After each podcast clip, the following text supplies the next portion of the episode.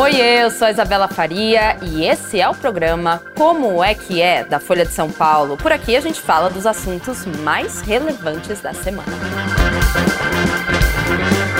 Mãe solo por escolha. Hoje no Como é que é a gente fala dessas mulheres que querem criar seus filhos sozinha, também quais são os métodos de reprodução assistidas que elas mais utilizam e se o fato de você criar uma criança só com uma pessoa por perto, se vai haver algum problema de desenvolvimento no bebê. A gente vai falar de tudo isso dessa escolha que muitos especialistas estão dizendo que é um pouquinho peculiar e eu não estou sozinha, mesmo que de longe Vitória Pacheco está com a gente lá em Minas Gerais Gerais, ela que escreveu essa matéria para a Folha de São Paulo e aceitou o nosso convite para participar aqui do Como é que é para falar mais sobre esse assunto. Vitória, muito obrigada, viu, por estar aqui mesmo que aí de Minas. Oi, Isabela, eu que agradeço pelo convite, é um prazer estar aqui hoje. Perfeito. Vamos começar falando da sua matéria, então, Vitória, que está servindo aí como base, vai servir como base para o programa de hoje. E eu quero começar te perguntando: quem são essas mulheres que querem ter filhos sozinhas? A gente está falando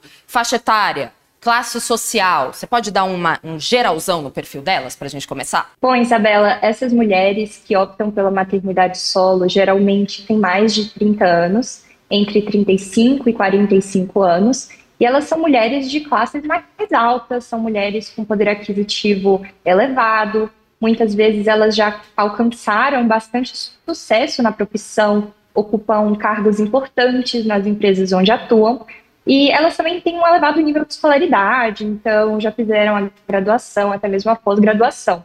São mulheres com uma condição mais privilegiada. Perfeito. A gente vai voltar a falar, né, dessa questão da condição privilegiada, como você citou, porque até na maternidade no nosso Brasil a gente pode indicar algumas desigualdades, né, na maternidade solo, digamos assim também. E por que elas escolhem ser mães sozinhas? Qual que é o maior argumento delas? Certo. O primeiro motivo é que elas sonham em ser mães. Elas realmente têm a vontade de vivenciar a maternidade. É um sonho que muitas tiveram desde pequenas, desde adolescentes. Então, em primeiro lugar, essa vontade. Até porque ninguém se submete a um processo tão desafiante, tão desafiador, se não estiver disposta mesmo a ser mãe, se não for um sonho de verdade. É, e muitas delas já sentem que alcançaram sucesso em outras áreas da vida, como eu comentei, na profissão, na carreira, e elas têm o sentimento de que a única coisa que falta é mesmo ter um filho. É, porém, muitas têm dificuldade, muitas ainda não encontraram um parceiro que consideram adequado, ideal, para compartilhar essa tarefa tão séria que é a criação de um filho. É, porém, elas se sentem à vontade, se sentem confortáveis suficientemente para assumir essa tarefa por conta própria, até porque elas têm uma condição financeira boa, então elas vão poder sustentar a criança. Fora que, claro, elas se sentem preparadas emocionalmente e psicologicamente para assumir esse é esse grande desafio. É uma responsabilidade, né? Um filho sempre é uma responsabilidade. Em dois ou ainda mais sozinha. A gente tem, inclusive, falando. Você falou psicologicamente, tô pegando esse gancho aqui. Ana Detilho no Instagram. Sou psicóloga, ela tá falando, trabalho em clínica de reprodução assistida e vivo isso já há alguns anos e vem dando tudo certo. Falamos de famílias diversas. Por falar como, pegando agora, pegando o gancho da Ana, ela tá falando que trabalha em clínica de reprodução assistida. Quais são as formas de reprodução assistida, então, que essas mulheres que querem ser mães sozinhas mais procuram? É, as duas formas mais conhecidas, as mais usadas, são a inseminação intrauterina, que é muito conhecida como inseminação artificial também, é, e a fertilização in vitro. É, a inseminação intrauterina é uma técnica, é a técnica mais antiga, é de baixa complexidade, é um processo mais simples mesmo.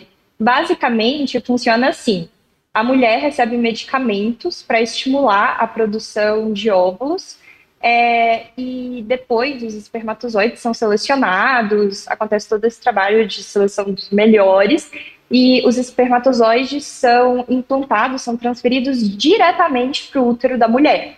É, já no caso da fertilização in vitro, o processo é mais complexo, mais caro, porém também mais eficaz, tem maiores taxas de sucesso. É, e basicamente a mulher também recebe esses, esses medicamentos hormonais numa carga maior. É, e logo em seguida os óvulos são captados, são retirados do corpo por um médico, é um especialista na área, e esse óvulo vai ser fertilizado em laboratório. É, o espermatozoide vai fecundar lá, vai, ser, né, vai ocorrer todo o processo de fertilização que vai gerar um embrião. É, e esse embrião, é, eles vão selecionar, os médicos vão selecionar os embriões mais viáveis, eles fazem testes genéticos, realmente verificam quais têm mais chances de é, se desenvolver, e o embrião vai ser transplantado, vai ser é, colocado, digamos assim, no útero da mulher. São esses dois procedimentos que existem. Perfeito, ou seja, é muita coisa, né? A mulher fica naquela expectativa e, como você disse, pode até não dar certo, né? Gasta-se dinheiro, Sim. tempo e, às vezes, a gente, claro, as pessoas sempre torcem para que o óvulo colhe no, no endométrio dê tudo certo, mas às vezes é, é complicado, né? Às vezes as coisas não vão, não saem do jeito que a gente espera. Tivemos um pequeno, um pequeno debate, mas muito educado. A gente sempre fala como as pessoas que assistem nosso programa são muito educadas, porque o Alexandre fala assim: essas mães no YouTube isso, essas mães é, não sabem que a ausência paterna pode causar problemas para o desenvolvimento dos filhos. E aí a Ana Detilho, que falou que era psicóloga, mas ela falou até no Instagram, ou seja, foi uma resposta diferente em duas redes sociais. Ela falou assim: mesmo sendo sozinhas e rede de apoio é fundamental. Uma rede de apoio é fundamental. Acabou respondendo a pergunta do Alexandre, que disse que ausência paterna, então, pode causar problemas para o desenvolvimento dos filhos, mas ao mesmo tempo a gente não está falando de uma mãe completamente sozinha. É isso, a gente está falando que ela tem um apoio da família, de amigos, até mesmo de serviços, como uma babá, coisas assim. É, as suas, as mulheres com quem você conversou para a reportagem, elas falam dessa rede de apoio que existe ou não? Elas querem cuidar dos filhos totalmente sozinhas? Sim, é, as mulheres com quem eu conversei, não só as mulheres, mas também os especialistas, os psicólogos, médicos, ressaltaram que um aspecto que deve ser levado em conta por qualquer mulher que cogite seguir por esse caminho é se ela tem uma rede de apoio. Como você disse, Isabela, pode ser formada por amigos, familiares, até mesmo funcionários, profissionais, mas o importante é que a mulher de fato tenha esse suporte, tenha essa ajuda, é, porque, querendo ou não, vai ser um processo mais difícil, ela não vai ter um parceiro ali o tempo todo, e também é importante considerar que em algum momento ela vai voltar a trabalhar, provavelmente, na maioria dos casos ela vai reingressar no mercado de trabalho e vai precisar de, ajuda no cotidiano, e claro, em situações mais drásticas, se acontecer uma emergência, é, a pessoa, a mulher com quem eu conversei, a, que decidiu ser mãe solo, que é a apresentadora Mariana Cooper, comentou que durante todo o processo de gestação, a ajuda da irmã dela foi fundamental. É, então, ainda que seja uma rede pequena, é importante sim ter essa ajuda. Perfeito. A gente tem aqui o Alexandre no YouTube falando assim: é o mesmo Alexandre que falou da ausência paterna. Filhos precisam de mãe e pai. Cada um exerce um tipo de influência na criação. A ausência pode causar problemas para toda a vida. Tem muitas reportagens sobre isso. Você conversou com uma psicanalista, né, Vitória, para fazer a matéria. Ela citou também justamente essa coisa de como não há uma segunda pessoa, né, no ciclo mais íntimo, o círculo mais íntimo dessa criança, ela pode ter problemas na criação da identidade dela. Eu até peguei aqui se é exatamente o termo que você usa. E é bem exatamente questões de identidade da criança, essa psicanalista disse que é necessário pensar nelas. Como assim? O que isso significa? Exato. É, as crianças, a partir de determinada idade, principalmente quando elas entram na creche, na escolinha, começam a conviver com outras crianças, saem um pouco do núcleo familiar, elas começam a questionar, até crianças que não são filhas de mãe solo, questionar de onde elas vieram, é, várias perguntas que elas fazem para tentar entender a existência delas, como elas vieram parar aqui. É, e é muito natural que uma criança que veja todos os colegas com normalmente um pai e uma mãe, questione por que, que a família dela é diferente. É, isso tudo entra na formação da identidade daquela pessoa, daquela pessoa em formação. É, mas isso não significa que, pelo fato de a criança não ter um pai presente, ela terá problemas psicológicos. É, isso é justamente necessário que a mulher que vai optar pela maternidade solo pense em formas de construir essa história, essa identidade da criança de maneira saudável, sem mentir. Claro que é preciso levar em conta a idade. É, às vezes a criança é muito nova para entender o que, que é inseminação intrauterina.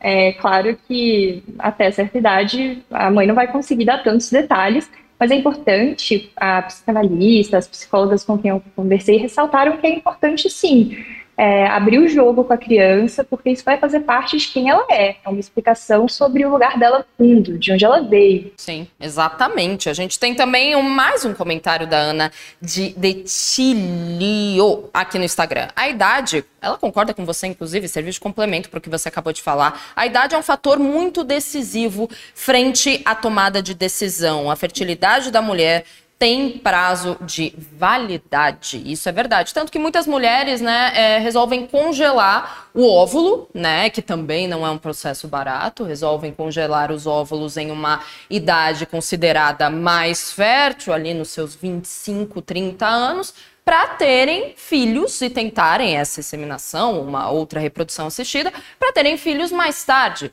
como a Vitória está explicando, depois de ter uma carreira aí bem estável que tenham condições financeiras também, que essa carreira proporcione condições financeiras para que você criar a criança ainda mais sozinha.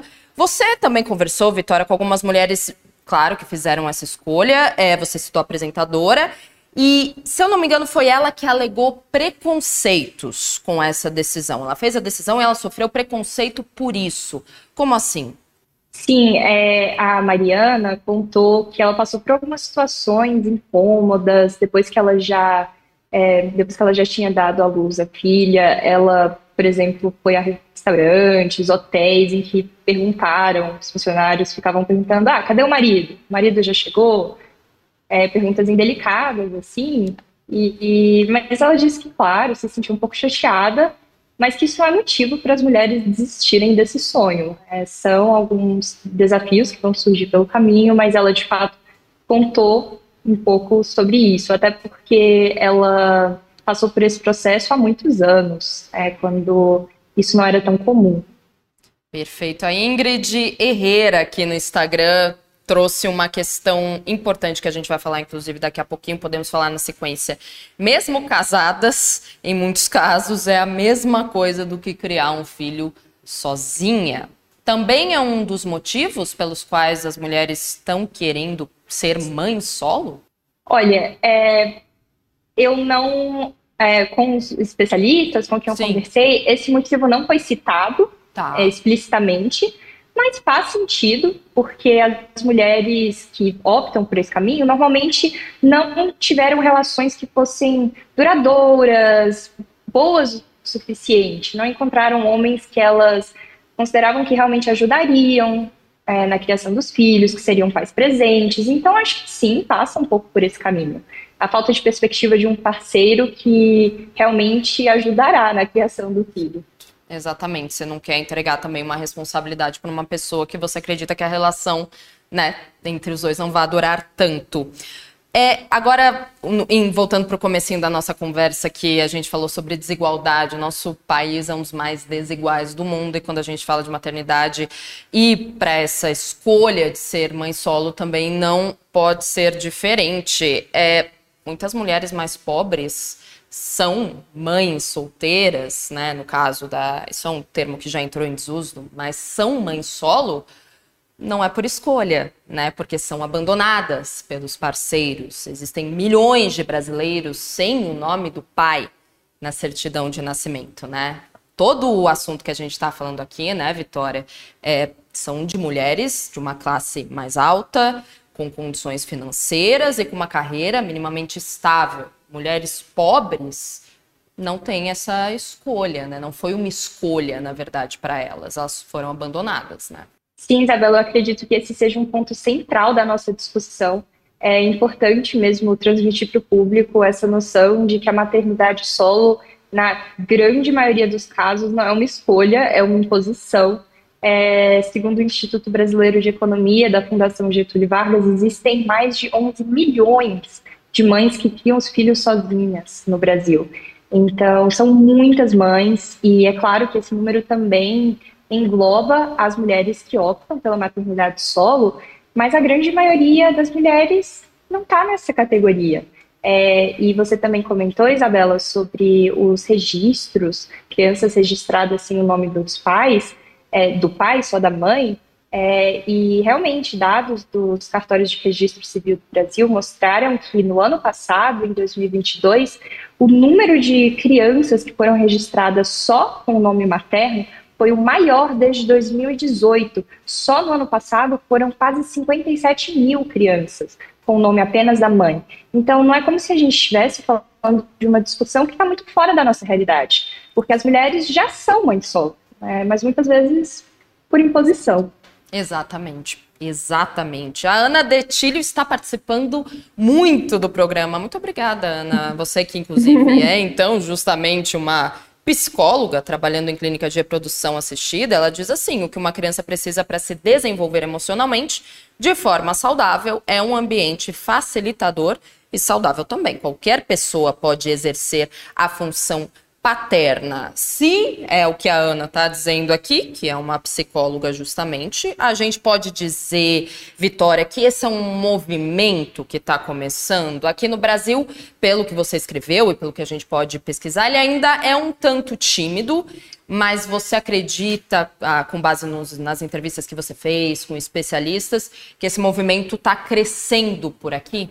Beleza. Ainda não existem dados oficiais, pesquisas, uhum. estudos é, clínicos sobre isso, é, mas os especialistas, psicólogos, médicos especialistas em reprodução assistida, todos observaram que parece ser um movimento crescente, sim. Eles têm atendido mais pacientes. O médico especialista que eu entrevistei disse que as mulheres que querem se tornar mãe solo já representam de 5 a 10% do total de pacientes que, que ele atende. Então, é um número considerável. E as psicólogas também disseram que têm recebido mais pacientes, se enquadram nesse perfil.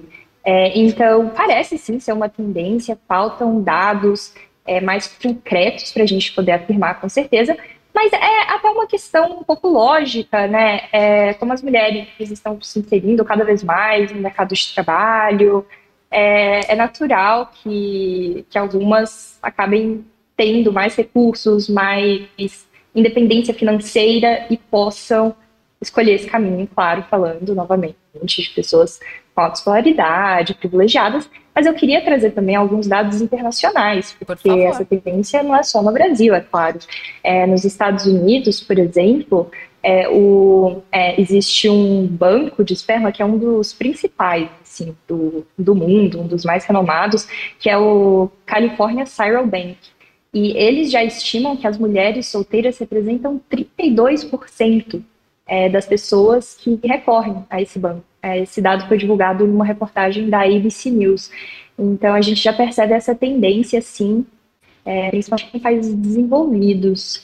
É, Exatamente, países desenvolvidos que têm uma classe média, classe média alta maior, porque como a Vitória estava explicando, não são procedimentos baratos, uma insemina, uma insemine, meu Deus, eu não sei, foi uma reprodução assistida não consegui falar a palavra, mas uma reprodução assistida, ela é um método caro, se trata de um método caro, e Estados Unidos, enfim, países desenvolvidos têm uma classe média mais alta com condições de pagar. Inclusive, temos aqui uma espectadora aqui no YouTube. Se eu fosse rica, também teria sozinha. Homem só traz estresse com traição e etc. Como a Vitória falou mais cedo, gente, é, enfim, nas pesquisas e nas entrevistas, e os especialistas não citaram este motivo em específico, o fato de que homens só causam estresse, por isso que as mulheres não querem ter filhos com parceiros. Não citaram isso, mas como a Vitória falou, é, cada vez mais as mulheres não estão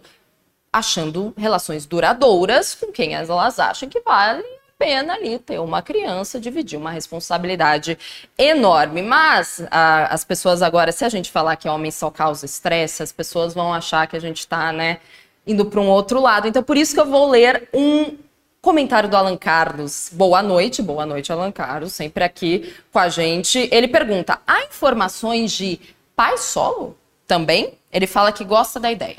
Beleza. Na verdade, eu tenho informações também internacionais. É, nos Estados Unidos e no Reino Unido, tem um estudo da American Psychological Association que informou que 30% dos lares, então nesses, no Reino Unido e nos Estados Unidos, são chefiados por pais ou mães solteiros. É, esses 30% é, compreendem tanto homens quanto mulheres, mas a maioria realmente é composta por mães solteiras. Mas sim, existem pais solteiros.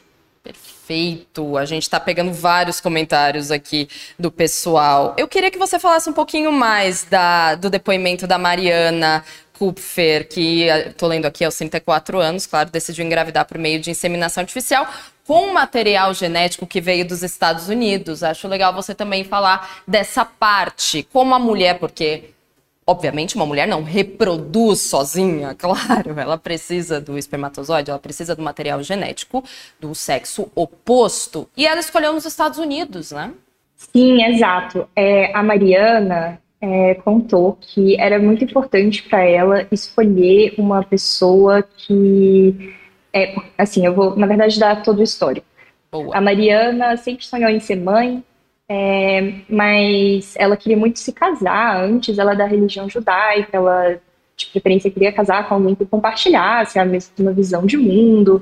E o grande sonho era entrar na sinagoga de braços dados com o pai. Porém, infelizmente, o pai dela faleceu de um câncer.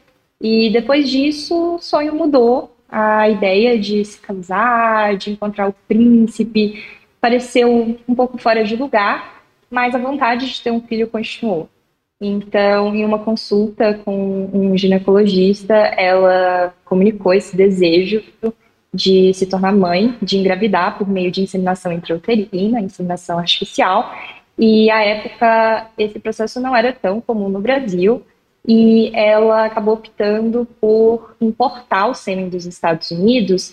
E, claro, ela custou do trâmite burocrático, contratou um advogado e ela conta que era possível saber várias informações sobre o doador, que foi algo que atraiu bastante a atenção dela. Por exemplo, dava para saber se a pessoa tinha histórico de doenças genéticas, histórico de câncer.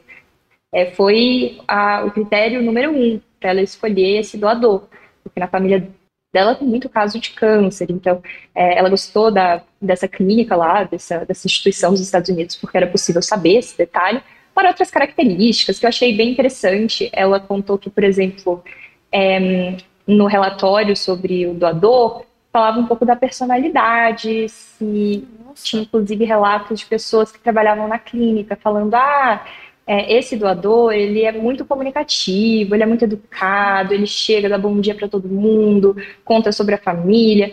Então, foram essas informações, essa possibilidade de acessar tantos dados sobre o doador que levaram a Mariana a escolher esse caminho há muitos anos. Já faz bastante tempo. A filha dela já tem 13 anos. A filha dela já tem 13 anos e está tudo bem, certo? Está criando está tudo ali. Bem. Maravilha, está criando ali a filha bem. com, claro, uma rede de apoio, né? Como ela disse, mas sem homem. Sim. Mas muito interessante essa coisa do relatório que você citou agora, Vitória. Até a personalidade do doador. Isso é muito interessante. É, enfim, a gente não tem essa informação se as clínicas aqui do Brasil fazem isso, mas é um diferencial para a pessoa buscar né, algo mais específico, digamos assim. Sim, com certeza. Perfeito! Vitória! Vitória Pacheco, que escreve na Folha de São Paulo, é jornalista e eu te agradeço muito, muito, Vitória, por aceitar o nosso convite para ver aqui até como é que é, mesmo de longe, para falar sobre essa matéria. Venha mais vezes, por favor. Eu que agradeço, foi ótimo. Obrigada. E muito obrigada a você também, que assistiu como é que é de hoje, essa quinta-feira. Amanhã, sexta-feira, estamos de volta. Esperamos vocês. Tchau!